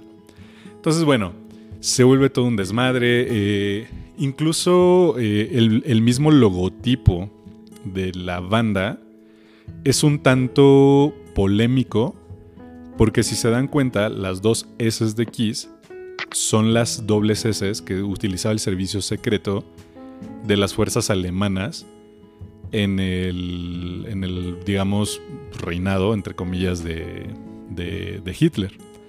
O sea, estas dos S. ¿no? ¿Mandé? La SS. Sí, la, la La SS, SS, del- ¿no? de los nazis. Este, bueno, era el servicio secreto de los, de los nazis. Entonces, si ven esas dos S, pues realmente son las S de este servicio secreto de- de- del, del nazismo alemán. E incluso cuando Kiss va a Europa y sobre todo cuando toca en Alemania, el logotipo cambia. Si ven las letras, trata de buscar carteles de, de, de Kiss en Alemania y a la fecha. O sea, ellos no utilizan esas dobles S que están en su logo original y las cambian por unas S, digamos, un, un tanto más normales cuando tocan en, Alemania, justo Porque para no tocar esas, esas fibras, ¿no? Eh, sí, porque sí es muy, muy, sensi sí, muy sensible. ese Sí, sigue siendo muy sensible, pues hasta la fecha, ¿no? Entonces, realmente era como la, la idea de, no, es que se pusieron así porque, pues no mames, son adoradores de, de Satanás. Cosa más lejana de la realidad no puede haber, porque yo cuando veo a la banda y me imagino que tocan una música ultra estridente y satánica y tal, cuando lo escucho por primera vez, dije, bueno, pues es que esto me suena. Es puro pop. I was made for loving you. Cabrón. O sea, sobre todo cuando escuchas esa canción. Evidentemente tienen algunas otras canciones este, más jarroqueras. Sí. Pero, pues vamos, la esencia de Kiss, de Kiss es un rock pop muy, muy disfrutable, ¿no? O sea, realmente no tiene nada espectacular. A mí me gusta por la sencillez. E incluso Gene Simmons es muy fanático de, de los Beatles. Entonces, él realmente lo que quería hacer era una banda que sonara a los Beatles y, por eso muchas de las armonías de las rolas de, Kiss tienen esta onda como beatleniana. Incluso el disco solista de Gene Simmons, cuando estaban así súper puteados los de la banda y ya estaban a punto de tronar, decían que es buena idea que cada uno saque en su personaje un disco solista. Y ahí te das cuenta cómo es que la banda estaba tan fragmentada el disco de Ace Frehley, que para mí es el mejor elemento de Kiss, que es el guitarrista, eh, es el disco más rockero, ¿no? O sea, suena a, un hard rock eh, neoyorquino, pero de calle, o sea, suena aguerrido, eh, los solos de guitarra, los riffs que tiene, es el disco más completo de, todos desde la perspectiva rockera. El disco de ¿Y cuál sería una canción, este, por ejemplo, una canción icónica de ese disco? New York Groove. New York Groove es la, rola icónica de ese, de ese disco. Que incluso, o sea, New York Groove me parece que, bueno, no me parece, es un cover de otra, de, vamos, de, otra banda. Este, que la sacaron en su momento, pero no, no, no pegó. Cuando la, digamos, la retoma Ace, pues le da un, un feeling totalmente diferente. Y es la canción más conocida de, de ese disco solista. Incluso, no sé si es este, digamos, como riff inicial que tiene la canción, o el de la canción original, pero lo tomó eh, Gustavo Cerati para la canción de Zoom. Mm, este, este inicio como de batería, como medio sintetizada de...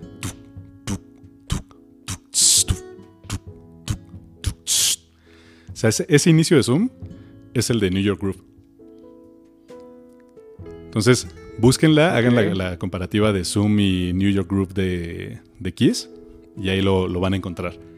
Entonces, pues ahí ves como la separación de, la banda. Y el disco de Gene Simmons es un disco fresísimo, o sea, suena a los Beatles, literal, o suena a John Lennon, este, las canciones que hizo ya en, su etapa solista. Entonces te das cuenta que Kiss eh, no llegó a funcionar como banda porque cada quien iba por su lado cuando se, digo ya retomando un poco el tema de la, del nombre de la banda, pues realmente salió en una lluvia de ideas en donde pues nomás no encontraban como para dónde, para dónde ir. Y, un, un, poco para mezclar lo que significaba el movimiento glam en, Nueva York, porque ellos son de, son de allá. Eh, dijeron, pues hay que poner un nombre que pueda ser fácil de, pronunciar, de eh, inmediata identificación y que realmente te pueda ir eh, para un lado y para el otro por el sonido que, querían llegar, ¿no? Me parece que Peter Chris es el que sale con el, con el nombre después de que están ahí con, con la lluvia de ideas. Y ando con una rola dices, ah, sí, ya la había escuchado. Pero tienen como esta, esta, esta onda y obviamente se aprovecharon de ese pedo de, pues sí, que digan que somos los caballeros al servicio de Satán. Pues con que me compren discos yo ya estoy. Pues es la publicidad. O sea, se aprovecharon, como tú lo dijiste, pues aprovecharon del momento y pues venga para acá. Exactamente. Y bueno, este, sé que me, me alejé un poquito del, tema principal de... Bueno, no está tan alejado, no se enfoca simplemente en lo que son este, nombres por ejemplo, poco normales o culeros de bandas de, de, rock. Creo que Kiss, pues sí, pues, así como lo ves pues, o lo escuchas, es como, sea, este nombre qué, ¿no? Pero pues tiene, tiene todo este significado atrás de lo que ellos formaron en su banda, ¿no? Y de lo que vino después. Y, y, es curioso porque tú también mencionaste dos bandas que también son icónicas, este, tanto los Beatles como es, eh, Soda Stereo. Eh, tú puedes verlos o bueno escuchar sus nombres, pero pues puedes decir, pues bueno, ¿de dónde viene, no? eh, yo no me, yo no me conocía tanto el origen del, del nombre de los Beatles. Este, acabo de, de, acabo de ver que principalmente es un juego de palabras. Exacto. Eh, no sé si tú también ya sabías, me imagino que sí, sí. me imagino que sí, pero pues principalmente es, es, son dos significados, ¿no? Uno que es obviamente el más este, identificable, que es el, el, escarabajo de Beatle, y la otra, pues cómo cambiaron la, pues la letra, ¿no? En lugar de una E ponen una A y ya se forma una beat. Uh -huh. Y es por el ritmo que tenían en sus, en sus canciones. Exacto. Por eso también es el Beatle, es como beat o Beatle. Entonces era como de, oh, oh. y yo no me sabía eso. Eso, es, eso, no eso que... es un clásico, güey. Ajá, sí. Bueno, sí, yo no soy tan, de verdad, yo no soy como fan, fan de los Beatles. Sí conozco obviamente su, su trabajo, pero así que digas, hoy eh, me conozco todos los, los, tips de los Beatles, pues yo no me, yo no me sabía esa, güey. O sea, sí, es como lo, lo, consumes y todo, pero pues ya no sabes de dónde vino, ¿no? Entonces, es, de ahí viene esa palabrita y yo me da como de, uy, mira, está, está ingenioso su, su nombrecillo. Y, y, el nombre no viene de, de, un integrante que, bueno, de los, de los integrantes más famosos. Del nombre vino, a ver, que de hecho aquí lo tengo, güey. A ver, a ver, agu aguántame un segundito. Porque creo que tuvo un errorcillo aquí. Ah, no, ya. Ya, ya estoy. ¿Ya? Ya. Ah, te digo, este, el nombre vino del antiguo bajista de los Beatles, que ni siquiera es, era este Paul McCartney. Era otro güey que se llamaba Stuart Like, algo así. Y era, ese güey fue el que les puso el nombre a los Beatles. ni siquiera fue uno de los eh, integrantes más reconocidos de la agrupación, sino un ex miembro quien le puso el nombre a la agrupación, güey. Yo no me sabía esa. Sí, ese no es, sabía esa. Es, ese es chido ahí el, el, el, juego de palabras que hicieron para, para formar el, el, nombre de la banda. Que ahí sí estuvo bastante interesante su formación, pero bueno. Eh, y tú te también, yo creo que también te sabes esa de, de Soda Stereo, ¿no? No, fíjate que ese sí no me, no me he clavado, ¿eh? Ya, y a pesar de que no, me gusta mucho la banda, no. Ajá. O al menos sí, no, no, recuerdo, pero sí no. Ahí sí, ese, ese, dato no, no te lo manejo, ¿eh? Pues bueno, ya ves que eh, en el transcurso de probar bandas, güey, eh, pues vienen varios nombres. Eh, de hecho, el, el, uno de los nombres que antes de tomar el nombre de Soda Stereo, eh, se llamaban los, eh, los estereotipos, de stereotypes. Ajá. Los estereotipos se llamaban. Y esto es a referencia de una canción que a esos güeyes les, les, mamaba un grupo que se llamaba The Specials. The Specials tienen uh -huh. este, este, esta canción que se llama The Stereotypes, los estereotipos. Y de ahí se deforma el nombre de Soda Stereo por Stereotypes, Stereo, y eh, la forma de que este Cerati tenía de estar consumiendo bastantes, bastante refresco durante los ensayos, güey. Y pues bueno, mm, allá en yeah. Argentina el refresco le llaman soda, soda. Entonces, pues, ajá, entonces era como de, ah, mira, eh, lo, lo, los ritmos de, de, este Cerati tienen como esa, ese soda estéreo. entonces de ahí deriva el nombre de soda estéreo. Ah, pues eso suena interesante. Ese sí no me la sabía. Sí, yo, yo tampoco me la sabía porque fue como de, ah, pues debe, o sea, el nombre suena cagado, ¿no? Pero pues dices de dónde viene su origen. Entonces fue como interesante saber como de, pues sí, ¿de dónde vendrá? Y pues viene de la, de, del excesivo consumo de, de refresco de, de Cerati y del estilo que él tenía para realizar las, las composiciones en los ensayos. Entonces de ahí viene el nombrecillo Soda Stereo. Ese es un buen dato. Pues mira, sí, ¿qué, exactamente. ¿qué te parece si para ir cerrando este tema, que sí pinta como para varios especiales, este, te digo eh, el nombre de una, de una banda, o sea, como, como, último, como última aportación de mi parte, pues traía mensajes que, pues que a mí me, me llegaban, ¿no? O sea, que decías, no, es que estos güeyes sí son sí son aguerridos, ¿no? O sea, tienen una idea muy clara de qué pedo con, con, lo que quieren hacer y decir y tal. Y, y pues bueno, el nombre hasta parece... Eh,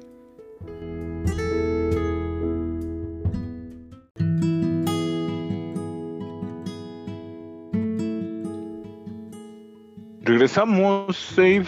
Eh, ¿Qué pasó? En la magia, eh, la magia de la edición, de que ni siquiera sientes el golpe y, y que aquí estamos de nuevo, pero no lo sabemos y ya pasó un día. un, día, una semana, un año. Sí, ya nos vacunaron a todos. Exacto, ya, ya no hay pandemia, ya estamos en una utopía, este y pues bueno, aquí otra vez realizando el, podcast. Pero bueno, principalmente era para terminar ya, eh, para darle un, un final a este episodio del día de hoy. Estuvimos platicando ardo y tendido en lo que son nombres de las bandas musicales, que también tengo que disculparme contigo porque pues... lo peor de todo es que quedó escrito, güey, o sea, te lo mandé por escrito, nombres feos de bandas. pero bueno, digo, también eh, no salió tan mal como, como iba a esperar, pero bueno. Sí, eh, exploramos ahí varios, varios nombres de, de, bandas interesantes. Este... Estuvo chido, o sea, no nada más. Evidentemente el conteo, todo conteo se vuelve muy subjetivo, ¿estás de acuerdo? Pues, para, mí los nombres estos de bandas, este, pues sí se me hacen, se me hacen feos. Habrá quien diga que no, pues está en todo su derecho y eso es lo chido de que hagamos estas cosas. Pero pues sí, dimos ahí una buena repasada a bandas, a bandas clásicas, a bandas muy conocidas. Y ahorita básicamente ya para, para terminar pues ¿qué te parece si cada quien damos nuestro, nuestro respectivo aporte? Que yo estaba ahí hablando eh, duramente y haciendo ahí una feroz crítica de, la última banda de la que yo voy a hablar. Entonces, si te parece, mi querido RC, pues seguimos ahí con, con esta última banda que yo traigo en mi listado de, de bandas con nombre feo o sin sentido. Por favor, por favor. De hecho, este, yo me quedé con las ganas de saber cuál era la banda que te estabas hablando. Y en, ese instante fue como el... espera, espera, espera. Estamos experimentando fallas técnicas. Exacto. Pero adelante, el micrófono es tuyo. Eh. Muchas gracias. Pues sí, estábamos hablando, o más bien yo estaba hablando de, esta última banda eh, en, su momento cuando empecé a escucharla y les decía si es que no se, se llega a escuchar en, la parte que se nos cortó. Es una banda que me gusta muchísimo, eh, es de, de, las bandas que más escucho aún eh, con el pasar de los años. Es una banda que cuando yo empecé a escuchar y estaba con esta onda de... Mm, eh, no interpretar las canciones, pero sí traducirlas, que tenía alrededor de 16, 17 años, pues yo decía, no, bueno, es que esta banda es súper aguerrida y, el nombre sí tiene que ver con lo que están diciendo y en ese entonces empezaba como todo el movimiento zapatista, entonces eh, yo creo que más o menos saben para dónde voy. Y la banda de la que les voy a hablar y que para mí en aquel momento el nombre no se me hacía feo, se me hacía hasta, hasta aguerrido, pero creo que hoy en día con la cantidad de dinero que han generado, pues ya es hasta ridículo su nombre y es nada más y nada menos que Rage Against the Machine. Rage o Rage Against the Machine. Against the Machine. Ok, ok. Yo no, me, yo no me conozco el nombre. O bueno, el origen del nombre. Bueno, es que el, origen del nombre es totalmente lógico para lo que. Pues lo, que venían haciendo, ¿no? O lo que siguen, siguen haciendo. Eh, queda claro que eh, Zach de la Rocha, que es el vocalista de la banda, es el que tiene como esta idea más izquierdista y, radical. Este, o sea, sí es, es, una persona muy, digamos, aguerrida y también, pues, va mucho por todas estas causas sociales de, entre comillas, ¿no? De, tratar de liberarse del sistema y tal. Y pues evidentemente si tenían una banda que iba a, ir en contra del sistema, pues simple y sencillamente le ponen la furia en contra de la máquina. Lo que sea que esto signifique, ¿no? Eh, estábamos hablando hace ratito de, de esta rola de Welcome to the Machine de Pink Floyd, donde evidentemente hacen una crítica a todo el, sistema, o más bien a, todo el, a, todo el, a toda la industria musical, ¿no? Eh, las fallas que tenía la industria musical o que al momento sigue teniendo la, industria como tal, viendo los sellos como una máquina devoradora no solamente de hombres, sino de almas y de cualquier cosa que se le pusiera enfrente. Entonces, pues al punto de, llegar a donde estamos ahorita con Rage Against the Machine, pues justamente la idea de tener este nombre que reflejara eh, justo la, idea política y social que tiene o tenía en su momento la banda, eh, que se hizo sumamente famosa, ¿no? En, el momento que salieron era como una especie de, respiro, porque también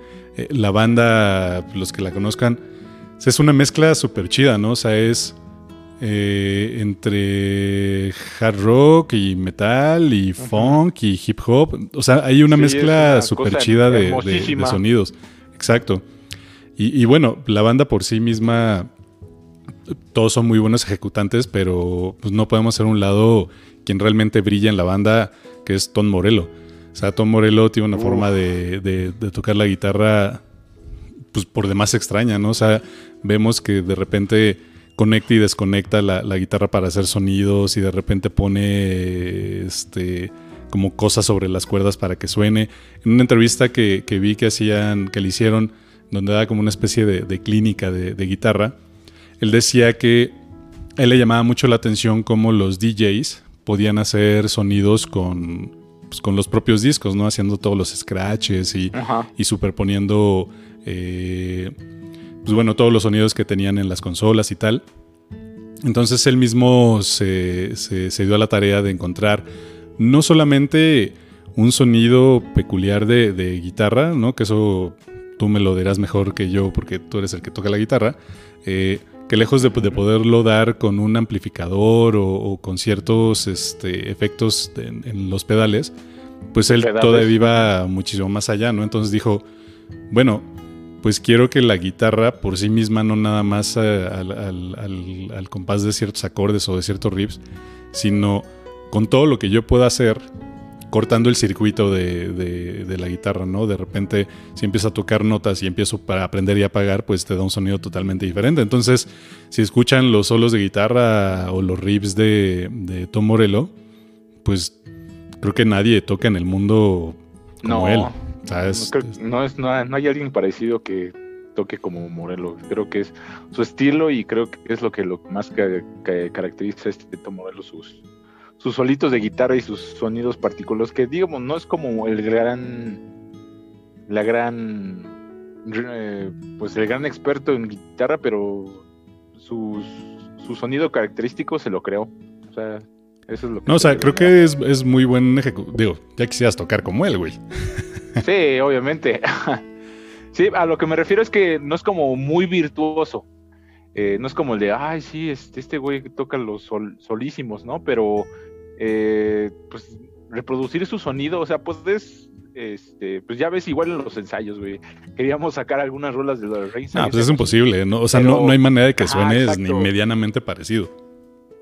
necesitas a fuerzas el equipo para que pueda sonar eh, parecido, pero así que digas, ay, ¿cómo, cómo suena este a uh, Rings Against Machine? Pues no. O sea, sí le tienes que improvisar. Entonces, es difícil eh, cuando haces una banda así, que suene exactamente igual, sí es complicado. Sí, y, bueno, ya, ya con el pasar del tiempo y volviendo al tema del nombre, pues de nueva cuenta, ¿no? Eh, tú, tú ves el, nombre estando chavillo, o lo ves en, en, los discos o los cassettes o donde sea, dices, ah, Rage Against the Machine y en los carteles se ve poca madre. Pero pues vamos, vamos a tropicalizarlo e imagínate ver a una banda en el Vive Latino que se llama Furia en contra de la máquina. Suena chafísima. Entonces, eh, pues también la parte de, que ellos mismos eh, entran en esta vorágine y, en esta dinámica de, hacer un montón de dinero vendiendo discos, pues se vuelve un poco... Eh, no sé, se, me hace algo irónico que pues, hayan, se hayan vuelto millonarios haciendo esto, eh, teniendo como por bandera el, comunismo y, el... Exacto, esta, esta parte como muy social de, no, todos somos iguales y no sé qué.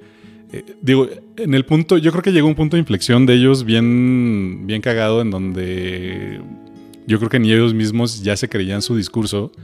Eh, hace muchos años se, corrió muy fuerte el rumor de que iban a estar en un Vive Latino.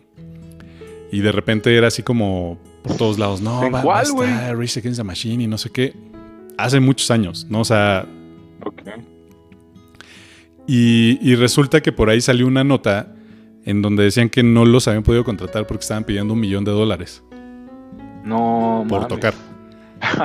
Entonces, pues bueno, ahí te das cuenta que pues está chida la música. se cuente solo, ¿no? Exacto. Pues está chida la música, pues está chido lo que dice, porque sí hay, partes de, muchas de sus canciones que pues, la verdad es que están chidas.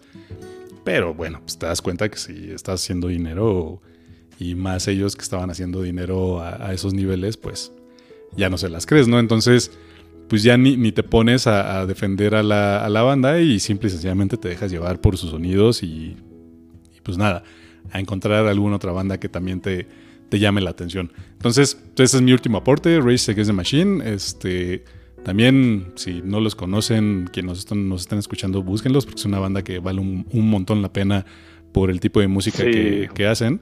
Y la verdad es que se van a poner a brincar en sus lugares porque casi todas sus rolas son de, armarse a los madrazos. Es una delicia musical. ¿Cuál, sería tu canción favorita de los Reyes Against the Machine? Híjole. Me gusta mucho la de Come Like a Bomb. Eh, ah, ok. Me, gusta mucho la de Testify. O sea, creo que Testify, es como de, la, de las rolas que más prenden. Este. Y, evidentemente es como de las, de las más conocidas. Pero. Para mí sí creo que sería Come Like a Bomb la, la, que más me gusta. Uh, a mí la que más me gusta. Este. Eh, bueno, me gusta mucho la de Wake Up, que de hecho es la que usaron en su en los créditos finales de The Matrix. Uh, sí, esa es bien buena. Sí, sí está bien chingona. Entonces sí es como de, uh, creo que por ahí eh, tengo. No, y aparte los gritos que se avienta Isaac de la Rocha, ¿no? Sí. Están muy cabrones. Ese güey, o sea, creo que también hablando de su historia, ese güey tampoco era como la gran voz pero como rapeaba y todo este pedo y combinaron lo que era el, rap y el, y el rock, pues les funcionó la fórmula. Pero sí, este, esta, esta canción de Wake Up está súper chingona. Y ya me acordé, güey, ya me acordé cómo se llama la canción que ayer estaba platicando de los Liner Skynard. Ajá. Este, que no recordaba su, su, su canción. Se llama Free Bird. Este, esta es una super rola, güey. Neta. Eh, si puedes ver solo el clip donde sale esa rola en la película de Forrest Gump, te va a explotar la cabeza. además la el solo que se echa el, eh, no, güey, está súper cabroncísimo, o sea, está muy cabrón, o sea, es como el, el quiebre mental y pum, después tienes como el reconocimiento de todo está súper chingona. Y, qué buena, qué buena este, pista usaron esa, en esa parte de la película. Si puedes, Jenny, se llama la chica Jenny. y ahorita ya todo viene a la mente, güey. sí, ya, después de que checaste en Wikipedia y en YouTube. ya no, ni lo chequé, güey. Fue como un eh, fue un reinicio de sistema, güey. ya este, sí, ya me acordaba de esas cosas, pero pues bueno, eh, para terminar, para terminar, eh, de hecho tengo varias bandas aquí, este, que pues estuve investigando, pero creo que ahorita la que me gustaría mencionar más por su relevancia y su historia y por lo que tiene como el contexto detrás de su nombre, eh, pues son The Doors. Que me supongo yo que tú ya sabes por qué se llaman The Doors. Sí, sí, pero cuéntanos la historia. Pues The Doors eh, se basa en un libro de Aldous Huxley que se llama Las Puertas de la Percepción. The Doors of, Perfection. Y este, pues este libro es de 1954. Eh, y aquí rescato una pequeña, pequeña de, una pequeña línea que escribió Aldous Huxley en su libro. Si las puertas de la percepción se purificasen, todas las cosas se le aparecerían al hombre cual, tal cual son, infinitas. Entonces sí es como de, oh, no mames. Ah, bueno, aparte de que pues The Doors eh, es una banda, una banda clásica de rock, pero que combina mucho esta parte de, sonidos psicodélicos. Este, pues el, ¿cómo se llama este? Jim Morrison. Jim Morrison. Siempre se estaba drogado, güey. Recuerdo yo un, un concierto que vi en, el cine, en ese entonces que luego ponían conciertos en el cine. Eh, en el, no, no recuerdo en qué parte, pero estaban tocando The Doors. Ay, güey, no me suena delicioso. Pero el Jim Morrison, en toda la presentación, pues así, güey, como ido, eh, sí cantaba y todo el pedo, pero sí como que se lo veía súper ido y drogado, güey. Entonces era como de, wow, no mames, hubiera estado chingón ir a una presentación de esos güeyes en vivo. Sí, que, aparte yo creo que era también un, un, volado, ¿no? O sea, podías tener un, un muy buen concierto y otro que terminaba a los 10 minutos.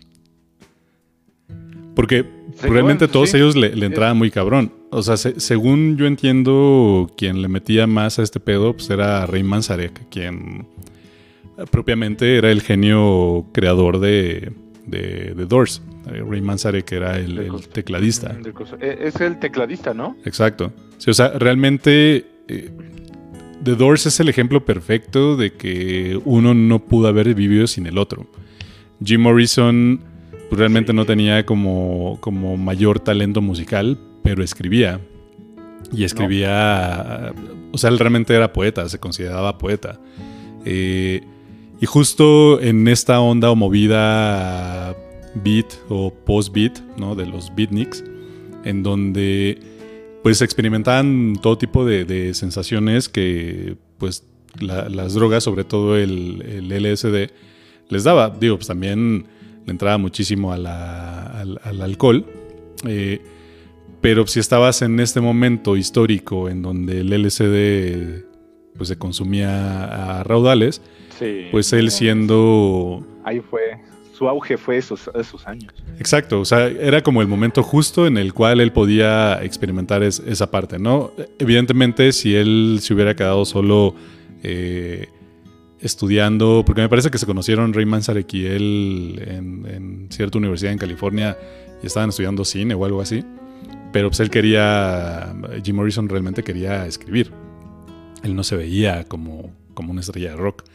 Y, y Ray Manzarek cuando logran juntarse y ya con, la guitarra de Robbie Krieger y con, la batería de, Johnny Densmore, pues logran amalgamarse. Evidentemente ellos sin tener este, esta digamos, cualidad nata que tenía Jim Morrison, no nada más de, escribir, que también seamos honestos, muchos de, de sus poemas o escritos son totalmente inentendibles. Este, pero lograron generar esta, esta aura mística alrededor de, ellos mismos, ¿no? Cosa, y hacemos una mención totalmente aparte y hay una diferencia olímpica, pero creo que una cosa muy, muy parecida sucedió con, con Caifanes. O sea, realmente, pues Saúl Hernández no tiene ningún talento musical en cuanto a, composición, pero se allegó de personas que sí sabían ejecutar entonces también generas una hora mística, ¿no? O sea, Saúl Hernández de, uy, no es que él escribe que perdí mi ojo de venado y, tal. Entonces, pues al momento de que salen estas canciones que no te hablan propiamente de amor, sino de algo que ni siquiera entiendes y piensas que es totalmente poético, pues también se genera una, una aura mística que, que, funciona a muchos niveles, ¿no? Y entonces con The Doors, pues evidentemente pasó algo, algo muy parecido guardando ahí las olímpicas distancias, pero eh, pues creo que es el ejemplo perfecto de, cómo sí se pueden amalgamar tanto la, producción literaria, digamos, como con la música, sin que necesariamente el que está escribiendo las canciones sepa de música, ¿no? O, sepa componer.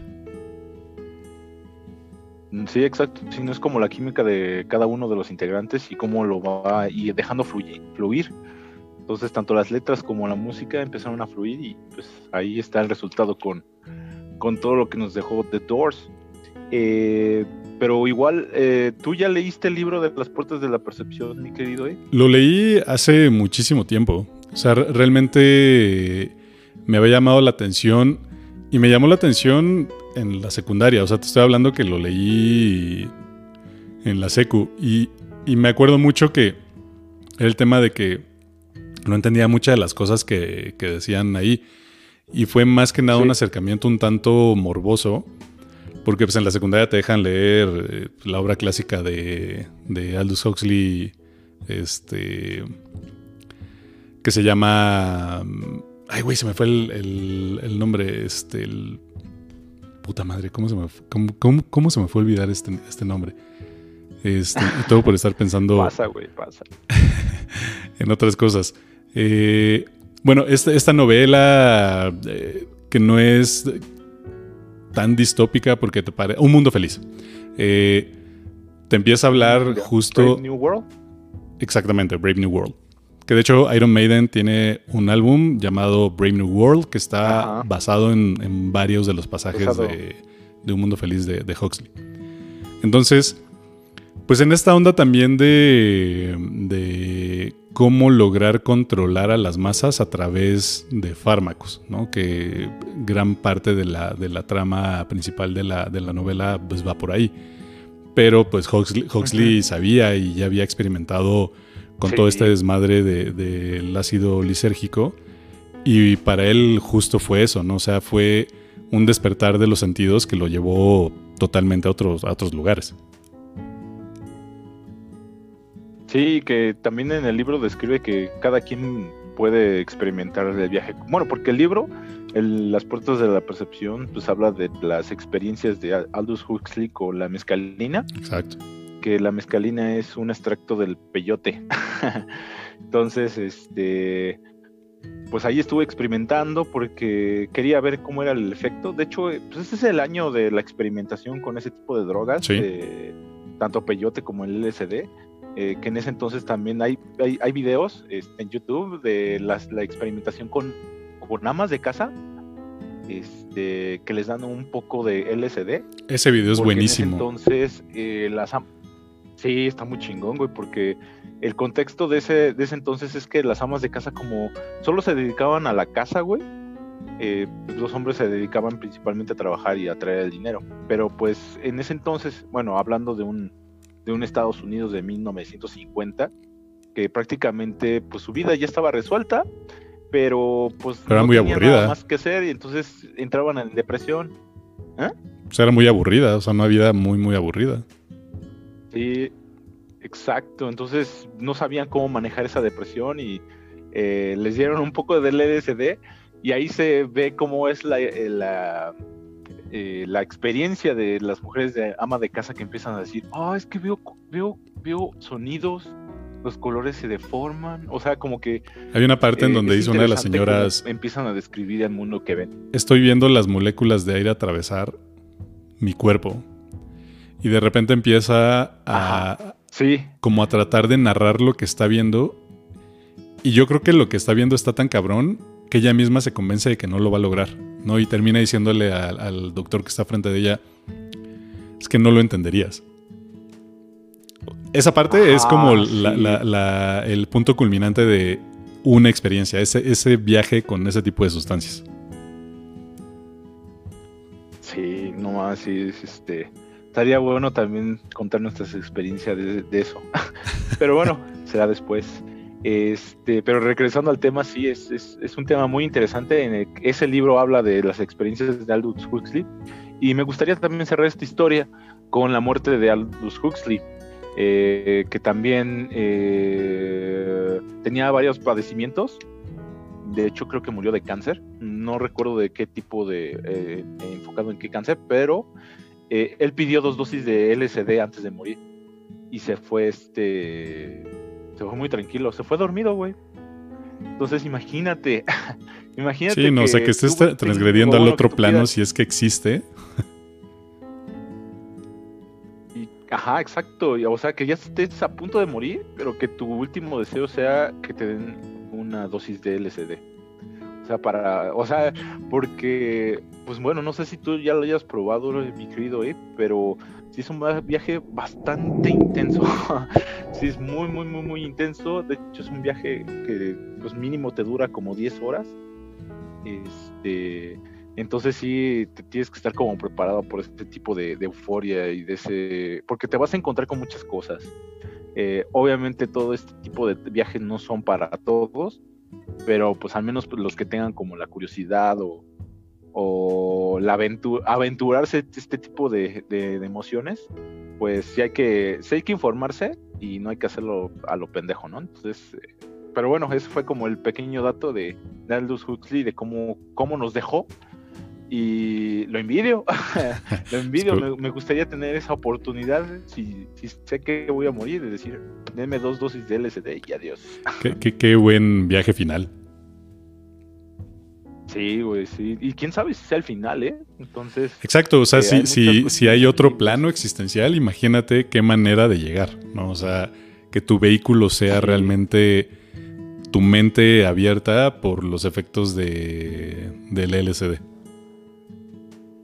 tu energía, güey. Es que, pues sí, como decía la ama de casa, es algo que no se puede describir. Exacto. Ah, es algo que tienes que vivir.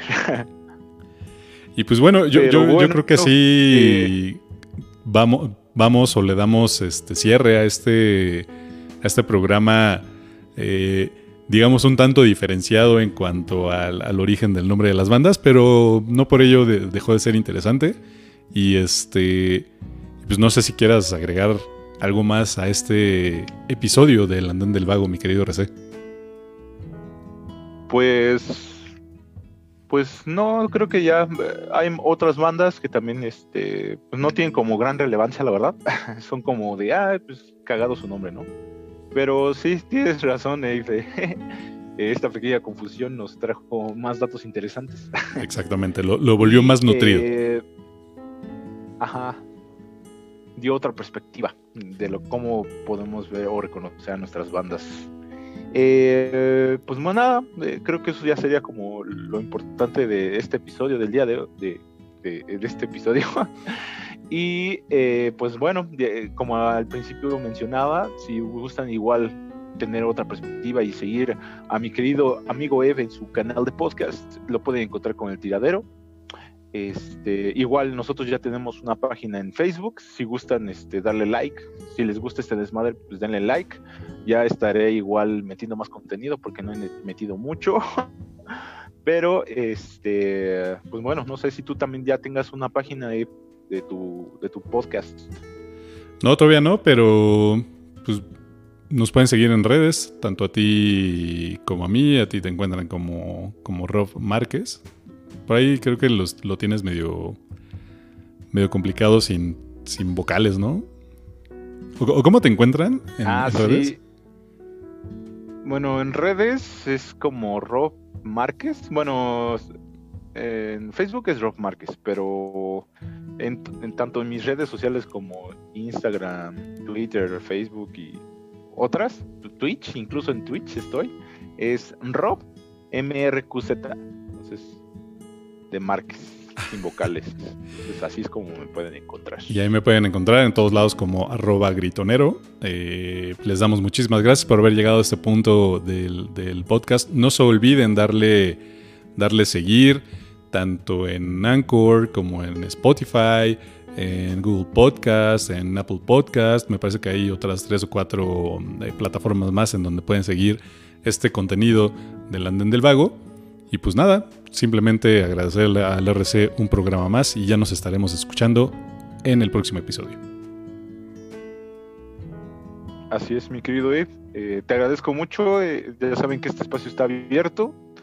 Este, habría que invitar a. Igual podríamos hacer un, otro episodio, pero pues hablando de nutrición.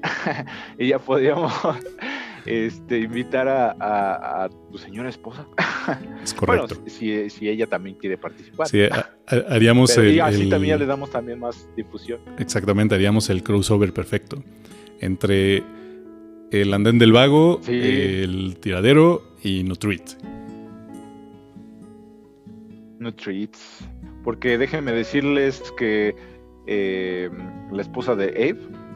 Es una nutrióloga y ¿qué nutrióloga? Tiene una, historia bastante interesante que estaría bien chido que pudiera este, platicarla en el, en el podcast. Eso me late. La, podríamos invitar para el próximo, para el próximo episodio. Exactamente, pero bueno, les agradezco mucho que hayan llegado hasta este, este punto. Si les gustó este desmadre, pueden compartirlo. Y pues bueno, nos veremos en el siguiente episodio. Se lo lavan, queridos amigos.